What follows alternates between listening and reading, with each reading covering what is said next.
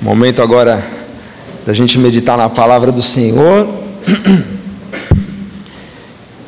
Se você puder fechar os seus olhos, por gentileza, nós vamos orar. Pai, nós reconhecemos, Senhor, que a tua palavra, Pai, é luz para os nossos caminhos, lâmpada para os nossos pés, Senhor. Nós reconhecemos, Pai, que ela é o que nós precisamos, Pai, para as nossas vidas. A direção, as instruções, ela é correção também para nós, ela é amor, ela é fonte de vida, fonte de vida eterna, ela é o caminho, Pai, nós, e é vida, Senhor, e é vida, Pai. Nós agora, Pai, nós nos rendemos diante da Tua presença, nos rendemos, Pai, aquilo que o Senhor quer falar com a gente nessa manhã, Senhor. Pai, que os nossos corações, nossos ouvidos, Pai, estejam abertos à Tua palavra, à Tua voz, aquilo que o Senhor quer nos ministrar, Senhor. Pai, são lutas, dificuldades, circunstâncias, medos, provações, Pai, mas que essas circunstâncias, Pai, elas não sejam impedimento, Pai, para que a gente possa receber o pão que o Senhor quer nos dar nessa manhã a semente que o Senhor quer lançar sobre as nossas vidas nessa manhã, Pai. Que os nossos corações, Pai, sejam terrenos férteis, terrenos prontos para receber a tua semente, prontos para receber a tua palavra, Senhor. Nos ensina, nos limpa, nos lava, Senhor Deus. Transforma as nossas vidas, Pai. No nome de Jesus, Senhor Deus, nós confiamos em Ti. Confiamos naquilo que o Senhor vai fazer. E clamamos, Pai, para que a tua presença, Pai, não se aparte de nós, Senhor Deus. Pai, em nome de Jesus, que tudo que seja falado aqui, Pai, seja para glorificar o teu nome. Pai, eu me diminuo para que o Senhor cresça, Senhor. Pai, em nome de Jesus, que a tua palavra possa fluir, Pai, como um rio, rio de águas vivas, Senhor. Pai, no nome de Jesus, e é como a palavra própria nos diz, Pai, que por onde esse rio passar, Pai, tudo, Senhor Deus, tudo, Pai, terá vida, tudo terá vida, Pai tudo terá vida, que assim seja, Pai, nessa manhã, que o teu rio, Pai, possa transbordar, possa passear no meio de nós, trazendo vida, Pai, sobre nós. Espírito Santo, nos dá entendimento, nos dá a revelação da palavra. Nós queremos, Senhor Deus, a revelação da palavra. Fala com cada um de nós, que os teus anjos, Pai, estejam nos guardando. Tira de nós, Pai, a sonolência, o cansaço, a distração, que nós possamos ouvir a tua voz clara, Pai a tua voz, Pai, como uma brisa suave, Senhor Deus, soprando em nós. Pai, no nome de Jesus, nós nos rendemos totalmente a Ti. Faz a tua vontade, Senhor. Faz a tua vontade, Pai. Estabelece o teu reino nessa manhã, Pai. Nós nos curvamos diante de Ti, Senhor. Em nome de Jesus. Amém. O título dessa manhã é um, é um título bem interessante. É, tudo é tudo. É o nome da, da palavra dessa manhã. Tudo é tudo. E eu lembro que quando eu cheguei aqui na igreja, eu, minha esposa e meus filhos, a gente chegou em agosto de 2017. E eu lembro que um, passaram-se alguns meses, e o Tiago, que é um presbítero aqui da casa, depois de um, um tempo, eu lembro que eles foram levantados a presbíteros, e aí numa uma vez ele pregando, ele falou: tudo é tudo, tudo é tudo. Você vai no grego, tudo é tudo, no alemão, tudo é tudo. E é algo que foram citados outras vezes. Eu lembro que outros irmãos que, que pregaram aqui, às vezes a gente falava, né, por conta dessa frase que o, que o Tiago tinha mencionado. E, e na semana passada, é, eu estava numa um tempo ali com Deus pela manhã, e o Senhor falou assim: Elton, entrega tudo, entrega tudo. Porque às vezes a gente ainda quer ter controle de alguma coisa. Se é na finança, se é no, na sua vida profissional, nos relacionamentos, o homem ele tem essa tendência a querer ter controle pelo menos de uma coisa ou outra. E principalmente o homem, homem. A segurança, eu quero ter segurança em algo, então eu tenho controle disso. E quando você, quando Deus fala para você, entrega tudo. Faz igual Abraão fez. Abraão chegou e Deus falou: Abraão, você vai entregar o seu único filho. Você esperou anos e anos se passaram.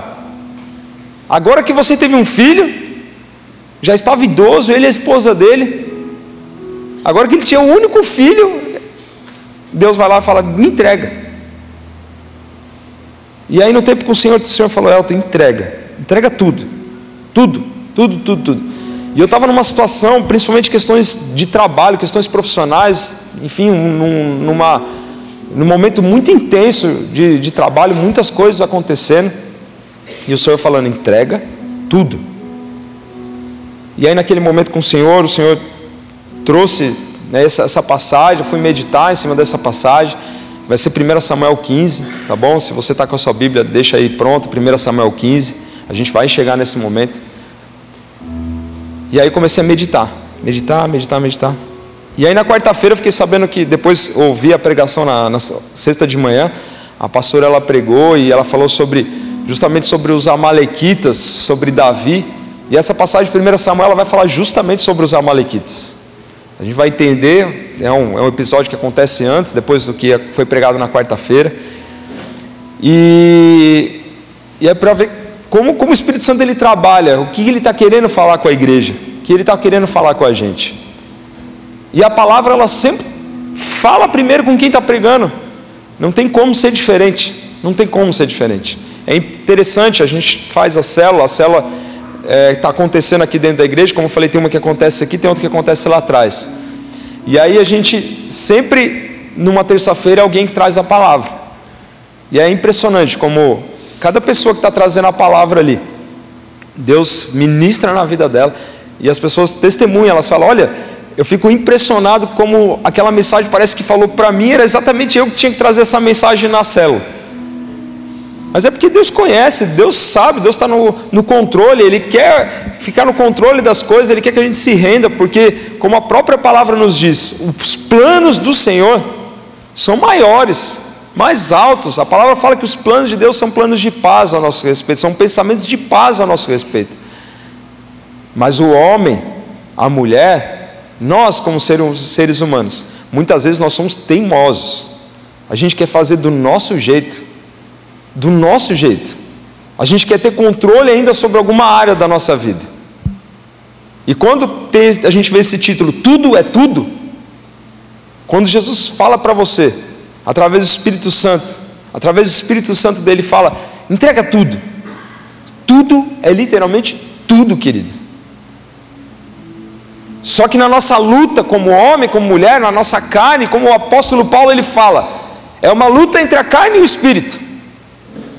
É uma luta diária, é uma luta frequente.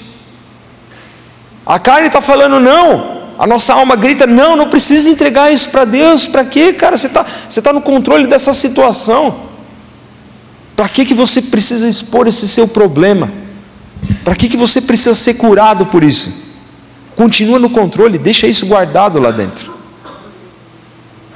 E do outro lado o Espírito Santo falando: meu filho, entrega tudo. Eu tenho planos maiores.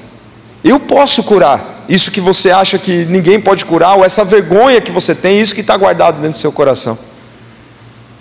E nessa manhã o Espírito Santo quer falar conosco, para a gente entregar tudo. É você entregar tudo. Foi ministrado agora aqui. Me rendo, para ti eu vou. Me lembrasse das tuas promessas, ou seja, me rendo a ti, Senhor. Me rendo a ti. Quando você fala me rendo, você está entregando tudo. Você está levantando as suas mãos e está falando, Senhor, eu me rendo a Ti. Minha vida agora é totalmente sua. Nessa semana, talvez alguns aqui tenham visto, morreu um, pastor, teólogo, um homem de Deus, chamado Timothy Keller, ou Tim Keller. E né, você vai acompanhando ali, vai vendo, e o filho dele justamente disse o seguinte: falou que nos últimos, nas últimas horas, nos últimos momentos do pai dele, o pai dele foi muito claro. E isso é um sinal de maturidade muito grande, é um sinal de intimidade com Deus. Porque ele chegou assim, ele falou: "Olha, eu agradeço pela oração da igreja. Eu agradeço pela oração da minha família nesse tempo que eu lutei contra o câncer. Eu agradeço por todo o amor que eu recebi. Ele falou: agradeço porque Deus me permitiu viver esse tempo aqui na terra, de fazer a vontade dele. Eu agradeço por tudo isso. Ele falou só que chegou o momento de eu ver Jesus. E ele falou assim: Eu quero voltar para casa. Para a gente chegar num ponto de maturidade tão grande, você saber que você está diante da morte, literalmente isso. E você falar assim: Eu quero ir para casa, eu quero ver Jesus, eu estou esperando Jesus vir me buscar. Isso é um ponto de maturidade muito grande. É uma intimidade muito grande com Jesus. Mas isso é um resultado de uma vida que se entregou totalmente para o Senhor. É saber que a vida, quando ela acaba aqui, ela é, como o próprio apóstolo Paulo fala, é uma promoção, é algo maior. Deus tem algo maior. Você vai morar na eternidade com Ele, você vai ser promovido, você vai morar na glória. A nossa vida não acaba aqui, querido. A sua vida não acaba aqui. A partir do momento que você entregou sua vida para Jesus, a sua vida não acaba aqui. Então, quando eu vi essa frase, eu falei: Isso é um sinal de maturidade muito grande. É uma intimidade muito grande com Deus. Você saber que está ali no final da vida. Então, o que o Espírito Santo quer de nós essa manhã é que a gente realmente entregue tudo. Entregue aquilo que ainda a gente insiste, como homem e mulher, guardar. Seja uma falta de perdão, seja um pecado que talvez só você saiba, só você tem guardado. Só você sabe uma ferida, algo que está exposto, e quando você lembra de um assunto, de uma pessoa, ainda dói dentro do seu coração.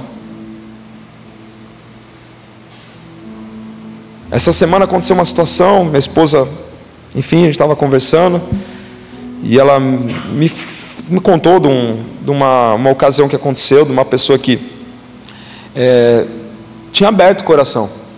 E falou: Olha, isso aqui que eu estou vivendo é algo que ninguém sabia.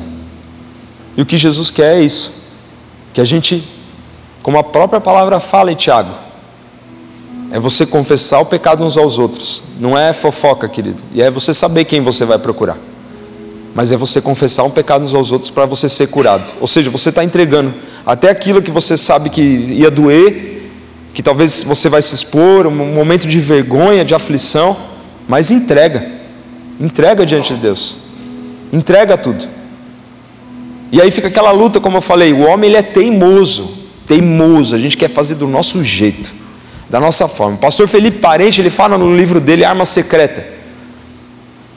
Ele diz assim: "Olha, a falta de humildade como que ela é representada? A falta de humildade é quando Deus tem um plano para a sua vida, ele tem os seus dias escritos, ele tem a forma dele de fazer que é a melhor de todas, mas a gente não quer viver.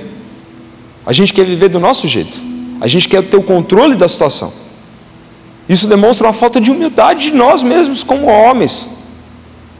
Não, Senhor. Por quê? Que, que, que resposta que a gente está dando para Deus? A gente está falando assim, Senhor, eu quero o controle, porque aquilo que eu sei, aquilo que eu vou fazer, o meu jeito, é melhor do que aquilo que o Senhor tem para a minha vida. Então, quando eu li essa frase do pastor Felipe Parente, eu fiquei assim: é verdade. A gente quer fazer do nosso jeito. É uma resposta que a gente está dando para Deus, falando: Deus, aquilo que o Senhor tem não é melhor. O meu jeito é melhor. Eu estar no controle é melhor. Eu continuar guardando isso daqui para mim é melhor. Se você está nessa dúvida, querido, se você porventura entrou aqui nessa manhã cheio de dúvida, de medo, de traumas, de feridas, eu posso falar para você que o único que pode te curar é Jesus. Ele pode te curar. Não são homens. Os homens são usados como instrumentos de Deus. Mas quem pode te curar, tocar na sua ferida, fechar essa ferida, fazer com que ela vire uma cicatriz, poder te dar força para você liberar um perdão, tomar essa atitude de pedir perdão, de acertar aquilo que precisa ser acertado, é Jesus, é o Espírito dele e antes da gente entrar especificamente em 1 Samuel 15, a gente precisa entender algo que acontece muito antes. Como eu falei, a pastora pregou aqui na quarta-feira sobre os Amalequitas, que era um povo. E existe um contexto sobre isso, ou um pré-contexto sobre aquilo que vai ser pregado aqui nessa manhã. Se puder colocar, Ju, no telão, Êxodo, capítulo 17, a partir do verso 14. Êxodo 17, a partir do verso 14. Eu vou acompanhar aqui na Bíblia, você pode acompanhar pelo telão. Êxodo 17, a partir do verso 14. A palavra de Deus fala assim: Então disse o Senhor a Moisés: Escreve isto para a memória num livro e repete a Josué, porque eu hei de riscar totalmente a memória de Amaleque de debaixo do céu. E Moisés edificou um altar e lhe chamou: O Senhor é minha bandeira. E disse: Porquanto o Senhor jurou, haverá guerra do Senhor contra Amaleque de geração em geração. E aí a gente vai lá para Deuteronômio. Deuteronômio 25. Se puder colocar, Ju. Deuteronômio capítulo 25.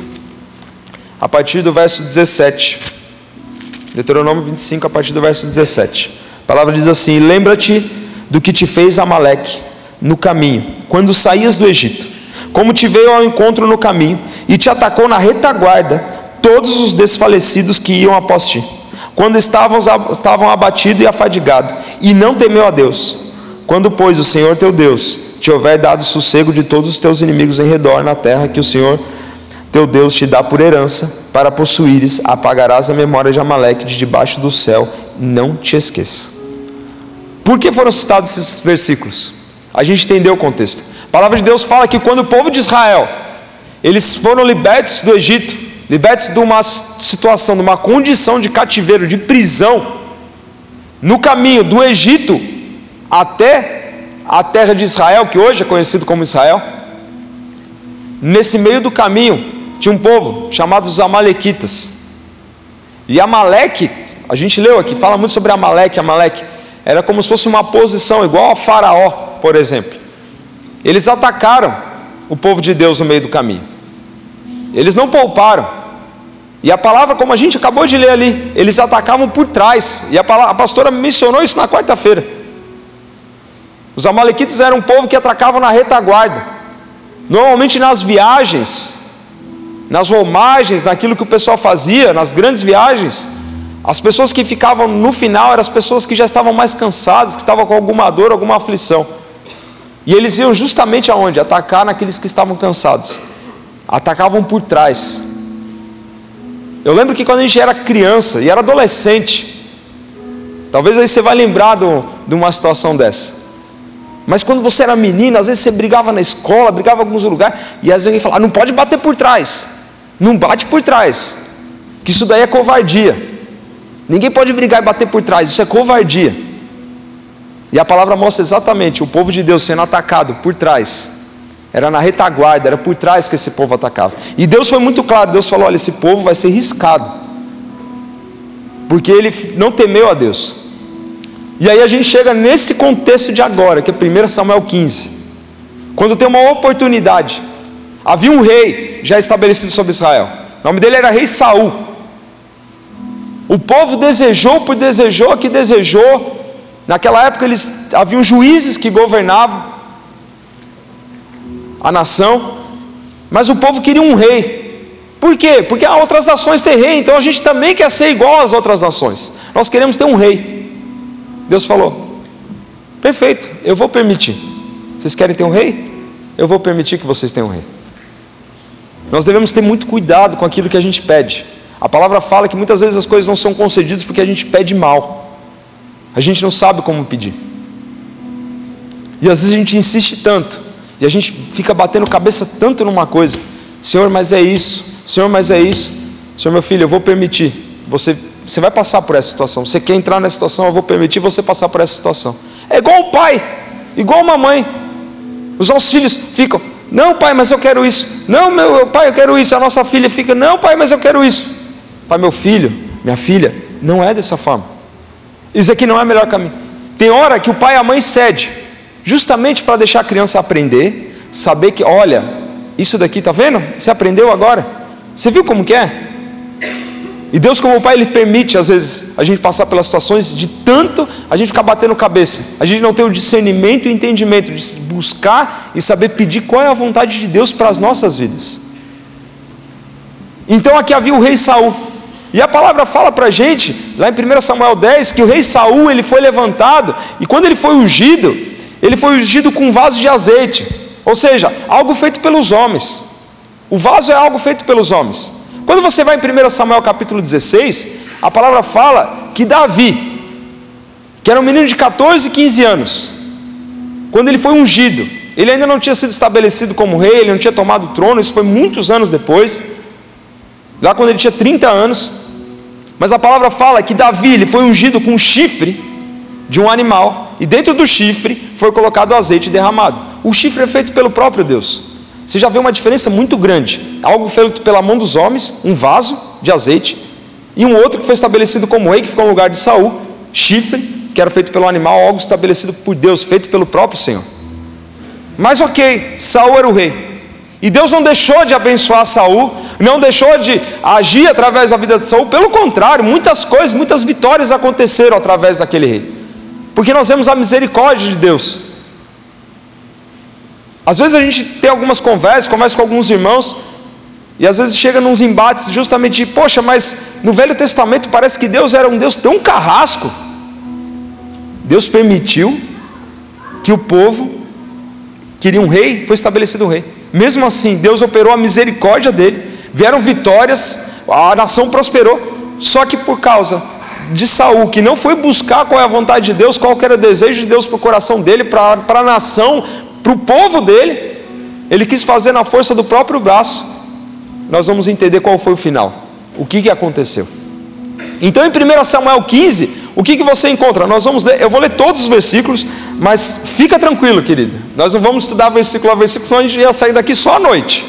Tá bom? São 35 versículos, mas fica na paz, ok? Fica na paz, você vai poder ir para sua casa, almoçar com a família, fica despreocupado, amém? Então diz assim, 1 Samuel capítulo 15, a partir do verso 1: Disse Samuel a Saul: Enviou-me o Senhor a ungir-te rei sobre o povo, sobre Israel. Atenta, pois, agora as palavras do Senhor. Assim diz o Senhor dos Exércitos: Castigarei Amaleque pelo que fez a Israel, ter se oposto a Israel no caminho, quando este subia do Egito. Vai, pois agora infere Amaleque e destrói totalmente, ou seja, tudo, totalmente a tudo. É, o, o autor ainda ele reforça, é totalmente a tudo o que tiver e nada lhe poupes. Porém, matarás homem, mulher, meninos e crianças de peito, pois ovelhas, bois, ovelhas, camelos e jumentos. Saiu, Saul convocou o povo e os contou em Telaim, duzentos mil homens de pé e dez mil homens de Judá. Chegando, pois, Saul à cidade de Amaleque, pôs emboscadas no vale. E disse aos queneus: Ide-vos, retirai-vos e saí do meio dos amalequitas, para que eu vos destrua juntamente com eles, porque usaste de misericórdia para com todos os filhos de Israel, quando subiram do Egito. Assim, os queneus se retiraram do meio dos amalequitas. Então, feriu Saul aos amalequitas, desde Avilá até chegar a Sur, que está de fronte do Egito tomou vivo Agag, rei dos amalequitas, porém a todo o povo destruiu ao fio da espada. E Saul e o povo pouparam Agag e o melhor das ovelhas e dos bois e os animais gordos e o cordeiro e o melhor que havia e não os quiseram destruir totalmente. Porém toda coisa vil e desprezível destruíram. Verso 10. Então veio a palavra do Senhor a Samuel dizendo: Arrependo-me de haver constituído Saul rei, porquanto deixou de me seguir e não executou as minhas palavras. Então Samuel se contristou e toda a noite clamou ao Senhor. Madrugou Samuel para encontrar Saul pela manhã e anunciou-se aquele: Já chegou Saul ao Carmelo, e eis que levantou para si um monumento, e dando volta, passou e desceu a Gilgal. Veio, pois, Samuel a Saul e este lhe disse: Bendito sejas tu Senhor, executei as palavras do Senhor. Então disse Samuel: que balido, pois, de ovelha é este nos meus ouvidos, e o mugido de bois que ouço? Respondeu Saul: De Amaleque os trouxeram, porque o povo poupou o melhor das ovelhas e dos bois para sacrificar ao Senhor teu Deus, ao Senhor teu Deus. O resto, porém, destruímos totalmente. Então disse Samuel a Saul: Espera e te declararei o que o Senhor me disse essa noite. Respondeu-lhe Saul: Fala. Prosseguiu Samuel: Porventura sendo tu pequeno aos teus olhos, não foste por cabeça das tribos de Israel, e não te ungiu o Senhor rei sobre ele? Enviou-te o Senhor a este caminho e disse: Vai e destrói totalmente esses pecadores, os Amalequitas, e peleja contra eles até exterminá-los. Porque, pois, não atentaste à voz do Senhor, mas te lançaste ao despojo e fizeste o que era mal aos olhos do Senhor?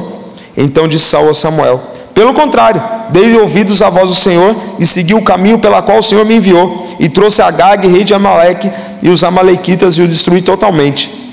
Mas o povo tomou do despojo das ovelhas e bois, o melhor do designado à destruição, para oferecer ao Senhor teu Deus em Gilgal. Verso 22: Porém, Samuel disse: Tem porventura o Senhor tanto prazer em holocausto e sacrifício, quanto em que se obedeça a Sua palavra? Eis que obedecer é melhor do que sacrificar, e o atender melhor do que a gordura de carneiros, porque a rebelião é como o pecado de feitiçaria, e a obstinação é como idolatria a culto a Deus, a ídolos do lar. Visto que rejeitaste a palavra do Senhor, ele também te rejeitou a ti, para que não sejas rei. Então disse Saul a Samuel: Pequei, pois transgredi o mandamento do Senhor e as tuas palavras, porque temi o povo e dei ouvidos à sua voz. Agora, pois te rogo, perdoa-me o pecado e volta comigo para que adore o Senhor. Porém, Samuel disse a Saul: Não tornaria contigo, visto que rejeitaste a palavra do Senhor. Já ele te rejeitou a ti, para que não sejas rei sobre Israel. Virando-se Samuel para se ir, Saul segurou pela orla do manto e este se rasgou. Então Samuel lhe disse: O Senhor rasgou hoje de ti o reino de Israel e o deu ao teu próximo, que é melhor do que tu. Também a glória de Israel não mente, nem se arrepende, porquanto não é homem para que se arrependa. Então disse Saul: Pequei, honra-me, porém, agora diante dos anciãos do meu povo e diante de Israel, e volta comigo para que adore o Senhor teu Deus. Então Samuel seguiu a Saul e este o adorou. Vamos até aqui, depois a gente finaliza ali, chega no final. O que acontece? Essa passagem fica muito, muito clara depois que a gente leu aquele pré-contexto ali em Deuteronômio e Êxodo. Então os amalequitas eram um povo que Deus já tinha estabelecido para Saul. Saul, você tem uma missão, Saul. A sua missão é exterminar totalmente. Tudo é tudo. Não é para você voltar aqui e falar: Olha, Senhor, eu entrego tudo a Ti. Então, Senhor, eu matei lá os bois, que estavam velhinho, matei lá o, os guerreiros, matei os soldados, destruímos a cidade. Só que tem uns bois aí, os melhores, as melhores ovelhas, e o rei deles está vivo. Então eu não entreguei tudo a ti, Senhor. Eu não fiz totalmente o que o Senhor me pediu. Eu cheguei aqui parcialmente. Eu cheguei da forma que eu acho que eu deveria fazer. Eu dei ouvidos a vozes que não eram a sua voz. E esse texto é interessante porque Saul chega num determinado momento, ele começa a debater com Samuel e ele se entende que ele está na razão. Ele fala: Não, eu fiz certinho, eu ouvi a voz de Deus, as instruções que ele me deu, coloquei tudo em prática, está tudo feito. Mas Saul, já nessa etapa da vida dele, ele já era um homem muito obstinado, muito teimoso. Exatamente isso. Se você vai estudar, por exemplo, um comentário bíblico que fala dessa passagem, um pouquinho depois também, cita essa característica de Saul, o homem ganancioso, já era, amava a si mesmo, mas uma forma de amante de si mesmo, e teimoso, porque ele estava teimando contra o próprio profeta que trouxe a palavra de Deus contra a própria palavra de Deus, falando: Não, peraí, eu fiz tudo exatamente como o Senhor me pediu. E talvez essa seja a nossa condição. Da gente estar debatendo com Deus e falando, não, Senhor, mas eu fiz tudo, e lá no fundo, a gente sabe que a gente não entregou ainda o que precisa entregar. Tem algo lá dentro do nosso coração, algo que ainda nos fere, algo que a gente precisa, sabe que precisa ser acertado diante de Deus, trazer nossa vida para o prumo, que a gente ainda resiste em segurar. E quer manter no controle, ainda fala: Não, Senhor, já entreguei tudo, Pai, está tudo entregue.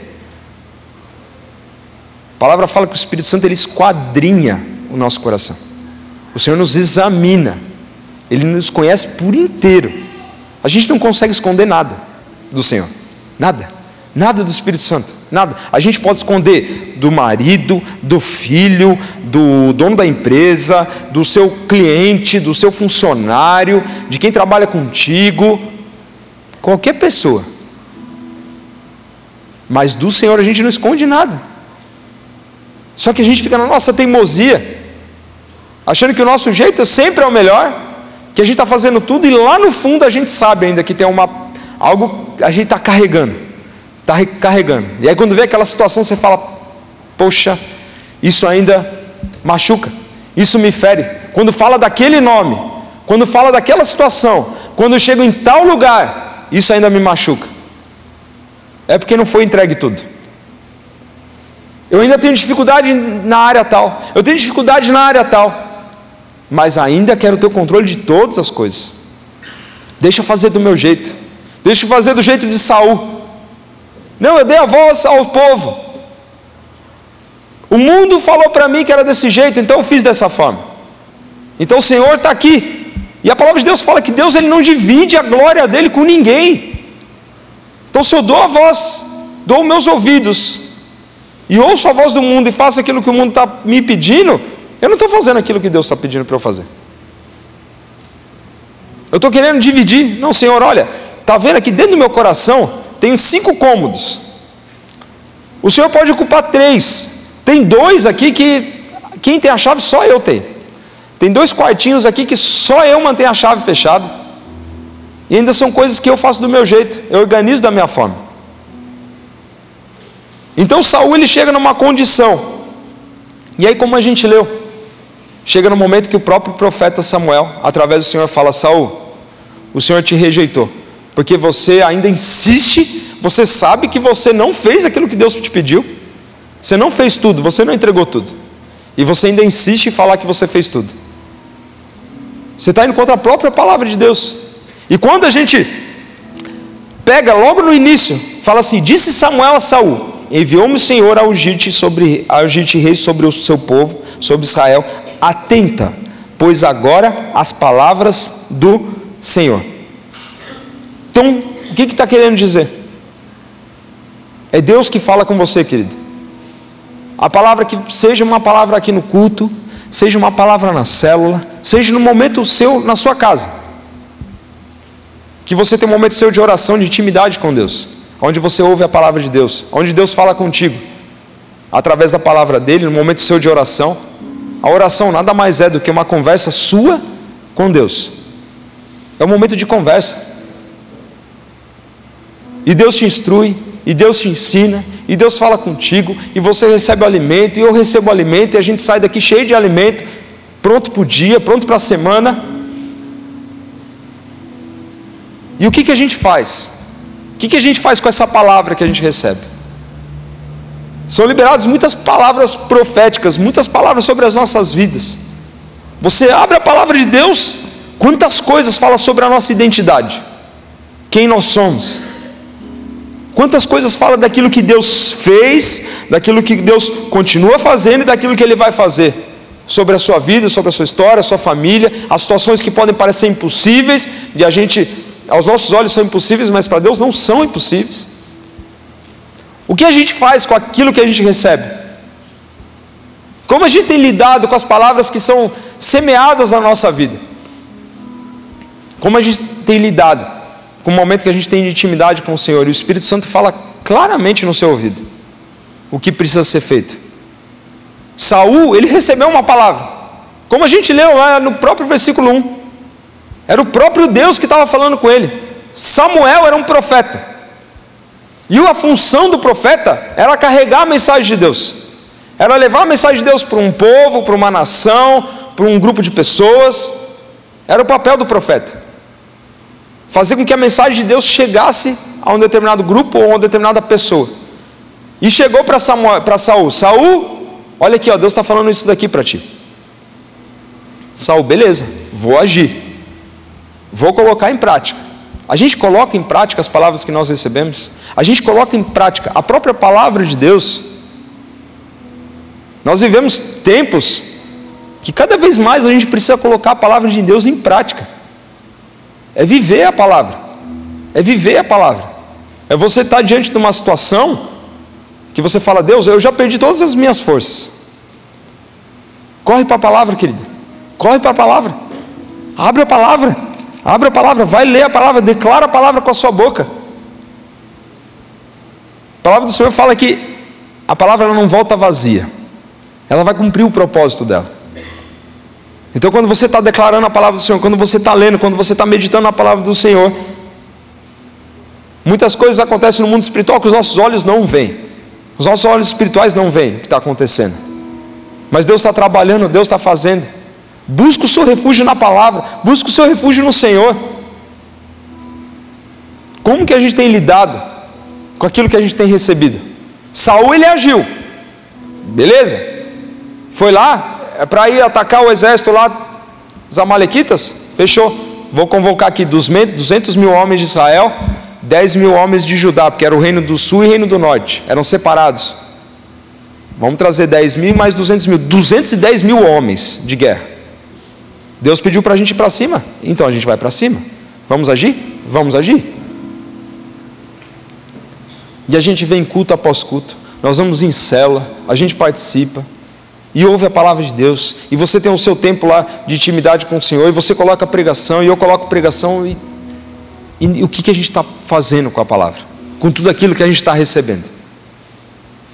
A palavra de Deus mostra, dá um exemplo, Jesus ele dá um exemplo, de uma parábola, de um homem que construiu a casa na areia e o homem que construiu a casa na pedra, na rocha. Ambos receberam o mesmo material, ambos ouviram a mesma instrução. Mas um foi lá, construiu na rocha, o outro foi lá, construiu na areia, lugares diferentes. Um colocou em prática, o outro não colocou em prática a instrução que havia exatamente recebido. E a palavra chama o homem que não coloca em prática a palavra de Deus como um homem tolo. A gente recebe a palavra, recebe a semente, o que a gente está fazendo? Nos últimos tempos, algumas palavras têm falado justamente o que a gente faz com a nossa semente. A gente está comendo ela, a gente está lançando na terra, está lançando em outras vidas. O que a gente tem feito com as sementes que a gente tem recebido? Então, esse é o primeiro ponto. A palavra de Deus vem sobre a sua vida. E o que você tem feito com ela? Como você tem agido? Você tem crido nas promessas do Senhor? Você tem esperado nele? Você tem confiado nele? Esse é o primeiro ponto dessa passagem de 1 Samuel 15. E aí a gente chega num segundo ponto, que é a voz que a gente tem ouvido. Saul, ele ouviu exatamente a voz do Senhor falando com ele através de Samuel. Ele ouviu a palavra do Senhor falando com ele, especificamente com ele. Não tinha outros homens, não tinha outras pessoas, era o próprio Senhor falando com rei Saul. Era só ele ali. Só que no meio da luta, lá no meio da batalha, ou seja, não é aqui dentro, querido. Não é quando a gente está aqui dentro. Que a Bíblia está falando para você é quando a gente está lá fora. Lá no nosso trabalho, nos estudos, dentro da sua casa, nos relacionamentos. É nessa hora que a palavra está falando, é quando a gente está lá no meio da batalha, lá no meio da luta. A palavra fala que Saul, ele depois reconheceu diante de Samuel, ele falou: Olha, eu dei ouvidos ao povo, eu dei ouvido àquilo que o povo queria. E nessa passagem o povo representa a voz do mundo. Quantas vozes a gente ouve aqui fora? Inúmeras vozes inúmeras. Talvez o problema hoje na sua casa, na sua família, seja o casamento. E aí eu vou resolvo me expor com alguém do trabalho. Alguém que não conhece a Cristo, que não tem maturidade, e vou dar o meu ouvido para o mundo. Que instrução que você vai receber? A probabilidade de receber uma instrução de tem tanto homem, tem tanta mulher, para que, que você vai continuar seu casamento desse jeito? Vamos sair, vamos fazer outra coisa, querido. A probabilidade é altíssima. Altíssima. Nós estamos dando ouvido lá no meio da guerra para o mundo. E aqui dentro, quando você está com o Senhor, quando você está lá na sua casa, quando você tem o seu tempo de intimidade com Deus, você está recebendo as instruções do próprio Deus te preparando, meu filho, você vai estar lá na guerra. Você vai estar no meio da batalha do dia a dia da sua vida. Só que cuidado com o seu ouvido. Cuidado com as vozes que você tem ouvido. Para quem você tem dado atenção? E a gente encontra Saul dando ouvido para uma voz que não era a voz de Deus. Ele no começo ele fala assim: "Olha, foi a culpa do povo. o povo não matou os animais, o povo não matou o rei, ele ia passando a responsabilidade. E vocês vão entender depois, tem um ponto sobre isso. Até que chega um momento que ele está sendo encurralado ali pelo profeta, que ele fala: Não, realmente, eu dei ouvido para aquilo, aquilo que o povo queria, eu dei ouvido para aquilo que o mundo queria, e não dei ouvido para a voz de Deus. A voz de Deus é o principal norte para a minha vida e para a sua vida. É o principal norte para as nossas vidas. O que a gente tem ouvido? Aonde a gente tem colocado os nossos ouvidos, tem colocado o on e o off, ligado e desligado. Aonde a gente tem colocado? Quais são as vozes que a gente tem ouvido? São muitas vozes no mundo, muitas vozes. É voz para todo lado inúmeras opiniões, inúmeras opiniões. Vai para a palavra, vá para os pés de Jesus. Vá para os pés de Jesus, é a melhor voz que você pode ouvir, querido. É a melhor voz. É a melhor voz. É a voz que quando vai falar contigo, você vai ver tocando o seu coração, no mais fundo do seu coração. O mundo não sabe como você acorda. O mundo não sabe como você passou a noite. O mundo não sabe como você foi dormir. Não sabe. Então é muito fácil dar uma opinião muito aleatória. Faz isso, faz aquilo. Agora, quem está te vendo ali enquanto você está dormindo, quem sabe a hora que você levanta, quem sabe a hora que você vai sair para trabalhar, para estudar, quem sabe o momento que você está em casa, quem sabe a hora que você volta para casa, quem sabe a hora que você está indo para a cela, quem está te acompanhando é o Senhor. Então por que, que eu vou dar meu ouvido para o mundo se ele não me acompanha, ele não sabe, ele só quer ver o meu mal, só quer ver a destruição. A palavra de Deus ela fala lá em João 10: o diabo ele vem para roubar, matar e destruir. Não ache, não, não ache que tem como a gente negociar com isso. Não tem como negociar. Não tem como. Então, aonde nós temos colocado os nossos ouvidos? Quais vozes a gente tem ouvido? Saul, numa atitude infeliz, ele deu ouvido para aquilo que o povo dizia. Não, não vamos matar rei Agag, não, deixa Agag. Pô, olha aqui, uma recompensa, um troféu, o rei. Nós pegamos o rei dos caras. Pegamos o melhor dos bois, as ovelhas. A gente vai chegar lá diante de Deus, vamos sacrificar, Deus vai se alegrar. Deu a voz para o povo cedeu à pressão do povo. E tem hora, a gente sabe, como homem e como mulher, no mundo que a pressão é grande. A pressão é grande, é grande. É o amigo que convida, é a situação que está ali na sua frente, você fica, vou, não vou, faço ou não faço. Minto ou não minto? Nós somos colocados à prova, todo dia. Todo dia, eu bato bastante nessa tecla, todo dia a gente toma uma decisão, e são muitas decisões que a gente toma durante o nosso dia. Muitas, desde as mais simples até as mais complexas. Nós tomamos muitas decisões. Então nós temos que atentar nesse segundo ponto. Qual voz a gente tem ouvido? Ouça a voz de Cristo. Ouça a voz do Espírito Santo. A palavra fala que o profeta Elias ele estava dentro de uma caverna.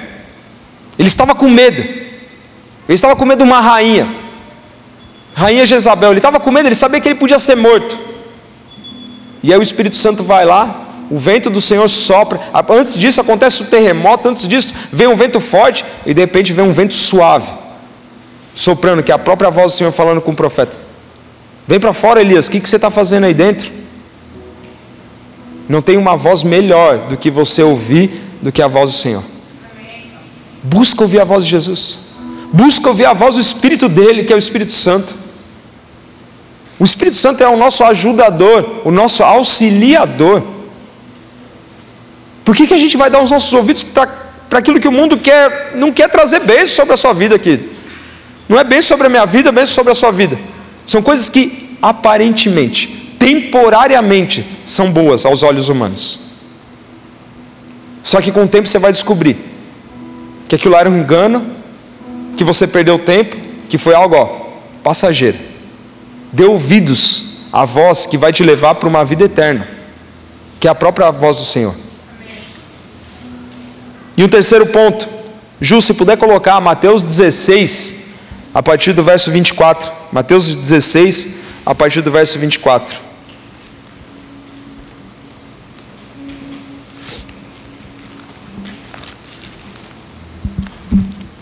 Marcar aqui na, na minha Bíblia. Mateus 16, a partir do verso 24. Diz assim: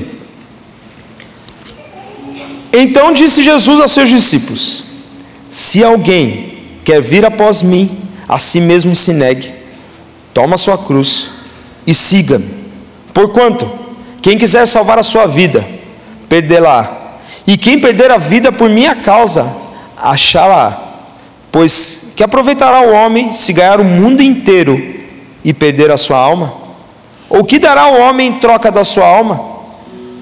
Porque o filho do homem há de vir na glória de seu Pai, com seus anjos, e então retribuirá a cada um conforme as suas obras. Em verdade vos digo que alguns há do que aqui se encontram que de maneira nenhuma passarão pela morte, até que vejam vir o Filho do Homem no seu reino. A atenção aqui é justamente para o versículo 24 e 25. Jesus fala assim: Olha, negue a si mesmo. Se quer ser meu discípulo, nega a si mesmo, toma a cruz e me siga e me siga. Siga os meus passos, siga as minhas palavras. E o negar nós mesmos, a gente mesmo, é negar os nossos desejos, as nossas vontades. E nesse terceiro ponto, lá de 1 Samuel 15, a gente encontra o rei Agag. O rei Agag, quando você vai no original, quando você procura esse nome, falando Agag, ele fala justamente o que? Aquele que vai superar o topo, aquele que vai ficar acima do topo. E como nós lemos lá em Deuteronômio e Êxodo, os amalequitas eles eram considerados uma nação pecadora. Isso representa na minha vida e na sua vida os nossos desejos, as nossas vontades. Por que, que a gente vai insistir em manter o rei Agag vivo dentro de nós? os pecados vivos dentro de nós, aquilo que está escondido dentro de nós ainda vivo, sendo que Deus falou: meu filho, entrega tudo, tudo. Não é uma recompensa, não é um troféu, fala: olha, o rei está vivo aqui. E quando a gente lê essa passagem lá em Mateus, que Deus fala: nega a si mesmo, toma a sua cruz e me siga, vem atrás de mim. É justamente você falando: olha, o rei Agag, os pecados, as lutas, aquilo que eu escondo dentro de mim, isso precisa ser morto. Rei Agag não pode ficar vivo. Depois a gente vai finalizar e vai falar justamente sobre isso. O profeta Samuel ele pega a espada, ele mata o rei Agag, que ele falou: Deus falou para matar todo mundo, então é todo mundo, é entregar tudo, é entregar tudo. E às vezes a gente não quer negar nós mesmos, nós não queremos tomar a cruz de Cristo. Nós não queremos seguir os passos de Jesus. Ah, porque eu tenho a pressão da minha família, porque eu tenho a pressão dos meus amigos, porque eu tenho as minhas lutas. Todos nós teremos as nossas lutas até o final, querido. Só que Jesus ele fala para a gente que ele não vai desamparar a gente. Você não está sozinho, essa é a diferença. É a diferença eu querer viver a minha vida do meu jeito sozinho longe da presença do Senhor, longe da casa do Senhor, e eu querer viver a vida com o Senhor, acompanhado, guardado, protegido por Ele, direcionado por Ele, andando pelo caminho que me leva à vida, à vida eterna, que leva à salvação. Então não mantenha o rei Agag vivo. Lá em 1 Samuel 15 eles chegaram, não, está aqui, ó, o rei Agag está vivo, mas essa instrução era para matar. E no próprio nome dele fala: é aquele que supera o topo. É o nosso homem, é o nosso eu, é a nossa vontade, é o nosso desejo, a nossa ganância, a nossa teimosia, que quer sobressair, achar que nossos planos, aquilo que a gente fala, o nosso controle, o nosso jeito, a nossa forma é melhor do que a forma de Deus. E Deus está falando: mata o rei Agag, mata o próprio homem, mata esse velho homem que está dentro de você. Por que, que no batismo a gente vai lá e mergulha a pessoa, e você já passou por batismo, você sabe isso, você é mergulhado, eu fui mergulhado, e você sobe, isso é uma representação, que o velho homem ele está morrendo, está nascendo uma nova criatura, um novo homem. O rei Agag estava dentro de nós, o pecado, aquilo que estava oculto, aquilo que estava escondido, aquilo que nos deixava cansado, está sendo morto, está sendo deixado para trás. Saul não fez isso. Saul optou em manter aquele homem vivo. Saul optou agir da maneira dele, da forma dele. Como eu falei, Saul, ele era conhecido já naquela época como um homem muito ganancioso, ele era amante dele mesmo. Ele se portava com ele, com a reputação dele. Então aquilo era um troféu. Olha, a gente trouxe, matou todos. Quase todos. Uma coisa é nada, outra coisa é quase tudo e outra coisa é tudo. Existe uma diferença grande esses três pontos. Nada é nada, quase tudo ainda não é o tudo. Senhor, eu me entreguei quase tudo para ti. Não é o tudo ainda não é o tudo. E Jesus está falando: entrega tudo, entrega a sua vida. Eu quero o seu coração, entrega o seu coração por completo. É o coração que o Senhor quer. O Senhor está pedindo essa manhã: entrega o seu coração por completo, não é por partes, não vem por partes. Se rende por completo. Se rende por completo ao processo que a gente precisa passar. Mas se renda. Não se renda em partes. Não mantenha o rei Agag vivo. Não mantém um velho homem vivo dentro de nós. Mortifica o homem, mortifica o velho homem. Faça o que Jesus está falando. Olha, nega você mesmo. Toma a cruz e me segue. Nega as suas vontades. Nega os seus desejos. Nega aquilo que às vezes você acha que é o melhor e está muito longe da minha vontade, que é da vontade do Senhor. Então esse é o terceiro ponto. Não mantenha um reagag vivo mata o velho homem, mata os desejos, nega a si mesmo, se esvazia, se diminui, para que ele possa crescer em você. E o quarto e último ponto. Saul, como eu falei, ele era preocupado com a reputação. E quando você se rende totalmente ao Senhor, quando você entrega a sua vida totalmente ao Senhor, não se preocupa com a sua reputação diante dos homens, querido. Não se preocupa. Porque vai um que vai se levantar, vai falar: o que está acontecendo? Que, que loucura é essa aí na sua vida? Pô, mas antes você estava aqui, agora você não está mais? Antes você era o nosso parceiro para fazer essa missão, agora não está mais essa missão. O que está acontecendo? Não se preocupa com a sua reputação diante dos homens. O seu nome, a sua vida precisa ser conhecido no céu. No céu, no céu, o seu nome precisa ser conhecido. No mundo espiritual, o seu nome precisa ser conhecido. E a gente encontra um homem, Saul. A palavra fala, lá no verso 12, se eu não me engano, isso mesmo. Madrugou Samuel para encontrar Saul pela manhã, e anunciou aquele: já chegou, já chegou Saul ao Carmelo. Eis que levantou para si um monumento. Era um monumento para ele mesmo. Não era um, um altar para o Senhor. Não é isso que Saul fez. Depois da vitória, Saul foi lá e levantou um monumento para ele mesmo. E falava que ele ficava dando volta naquele monumento. Ou seja, ele mesmo, alegre com ele mesmo, ele mesmo se exaltando, ele mesmo se idolatrando. E aí a gente leu, a palavra fala, Samuel fala para ele: é como idolatria, é como rebelião. Saul mesmo já estava se idolatrando. Reputação dele era diante dos homens. Olha, os homens estão me vendo aqui, olha, levantei um busto aqui meu. Agora eu sou um homem conhecido. Todo mundo vai me respeitar. Eu imagino o Senhor olhando do céu e falando: Saul, não era isso.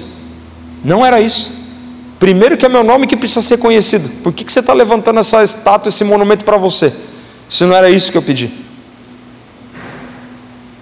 Não se preocupa com a sua reputação diante dos homens a partir do momento que você entrega tudo para Jesus. Talvez as contas não vão fechar, não se dizer falar, nossa, como isso está acontecendo a minha, a minha vida está transformando muito rápido. Estão acontecendo coisas que antes eu falava de um jeito, não é mais assim. O Espírito Santo está falando com o meu ouvido, meu filho fala desse jeito. Meu filho, olha, é dessa forma que segura um pouquinho, seja mais paciente. As pessoas vão notar a diferença na sua vida. Pode ter certeza. E não fica preocupado. O que, que vão dizer de mim? O que, que vão pensar de mim? O que importa é o que Jesus diz de você. O que importa é a sua reputação diante de Jesus. Quando Jesus ele fala assim, nega a si mesmo, sua reputação já foi. Sua reputação já foi, já está lá na cruz já. O velho homem já está lá na cruz. Já era. Já era. Você precisa ser conhecido no céu, querido. Seu nome tem que estar escrito no livro da vida. Não tem nome, lugar melhor para estar do que no livro da vida. Não tem, não tem lugar melhor. Não tem lugar melhor.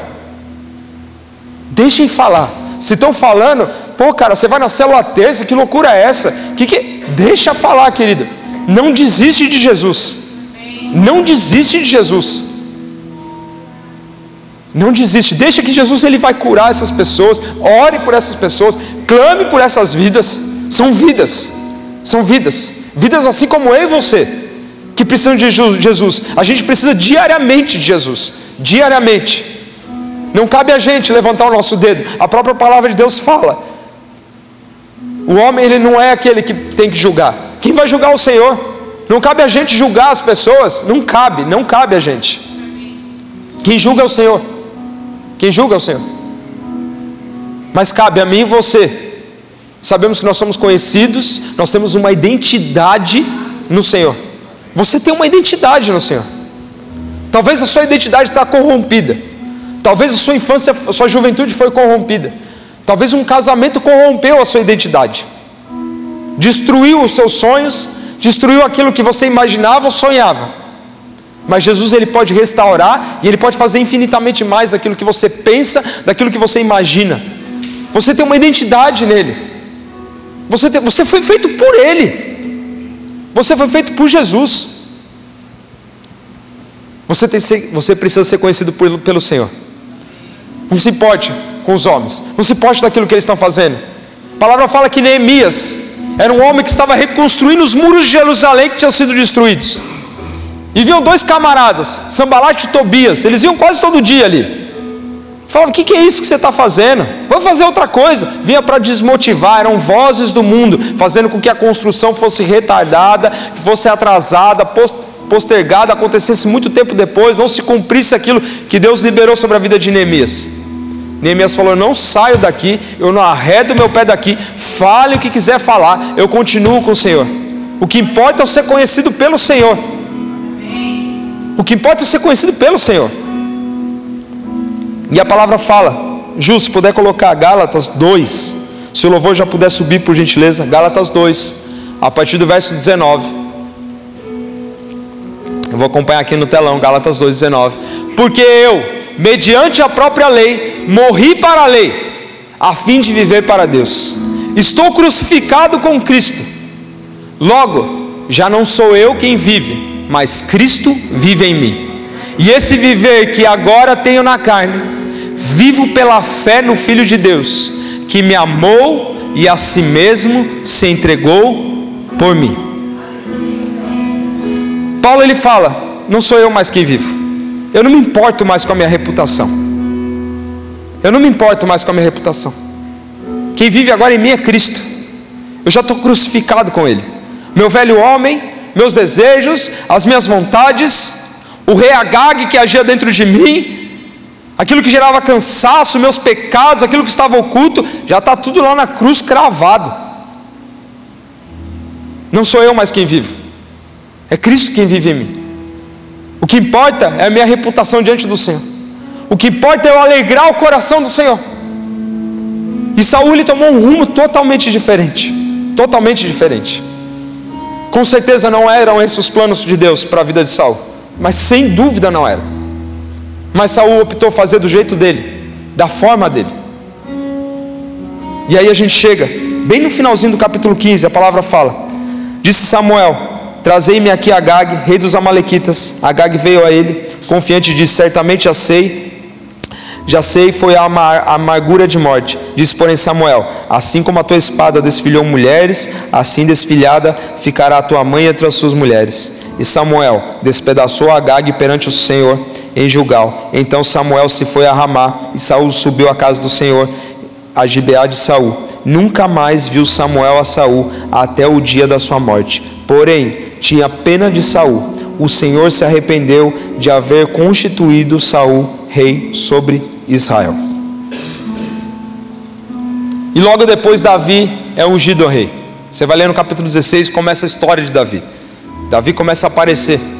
Vem a história dele. Um homem que quando chegava diante dos homens, quando ele pecava, quando ele errava, ele ia para os pés do Senhor. O que que Saul fez? Saul estava preocupado com a reputação dele. O que, que ele fazia? Samuel, vem comigo. Samuel, eu pequei contra você, contra os anciãos, contra o homem. Mas não era isso. O pecado era contra Deus, era para os pés do Senhor. Diferente de Davi, Davi quando ele pecava, quando ele errava, ele ia para onde? Ele ia para os pés do Senhor. Davi errou, vacilou, bateu a cabeça, assim como eu e você nós fazemos durante a nossa vida. A gente bate cabeça, nós somos de carne.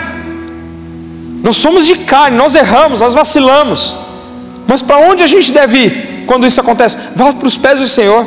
Vá para os pés do Senhor. Fala, Senhor, eu errei. Senhor, eu pequei contra ti, não é contra homens. Se você magoou alguém, vá lá e depois pede perdão, querido. Mas lembre-se que, em primeiro lugar, você tem que pedir perdão pelo Senhor.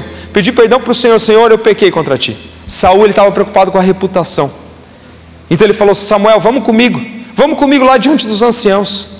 Eu quero estar bem na foto com o pessoal. E totalmente longe da vontade do Senhor. Então que a nossa reputação ela seja conhecida no céu. E para finalizar, Salmos 37, 5. Entrega o teu caminho ao Senhor, confia nele, e o mais ele fará. Entrega tudo. O Senhor está te pedindo tudo, entrega tudo. O Senhor está te pedindo o teu coração, entrega todo o teu coração. Não é pela metade, não é parcialmente, não é em pedaços. Entrega tudo, querido. Entrega tudo na mão dele. Ele sabe o que é melhor. Não há impossíveis para Deus, mas entrega tudo. Se Ele falou é tudo, é tudo. Hoje nós vimos aqui nessa manhã, através da palavra, um homem que não fez tudo o que o Senhor pediu, que tomou decisão, que deu, ouviu, que deu ouvidos para a voz do mundo, não deu ouvidos para a própria voz da instrução que ele recebeu do Senhor, fez o que fez, e logo depois o reinado dele foi desfeito. E logo em seguida, Davi é, já é constituído e aí Saul ele caminha para o final da vida dele. Deus tem planos de paz, Deus tem planos altos, pensamentos de paz ao seu respeito. Mas a gente precisa entregar aquilo que Ele está pedindo, por mais dolorido que seja, por mais que você fale, nossa, para eu fazer isso eu vou ter que viver um processo de cura muito grande. Viva esse processo, viva, viva porque vai valer a pena mas viva. Você não vai estar sozinho. Você não vai estar sozinho. Pode ter certeza, o Espírito Santo está com você. Você não está sozinho. Uma coisa é a gente caminhar sozinho no mundo, outra coisa é você caminhar no mundo com o Espírito Santo. Você caminhar com o Senhor. Amém? Feche seus olhos, baixe sua cabeça.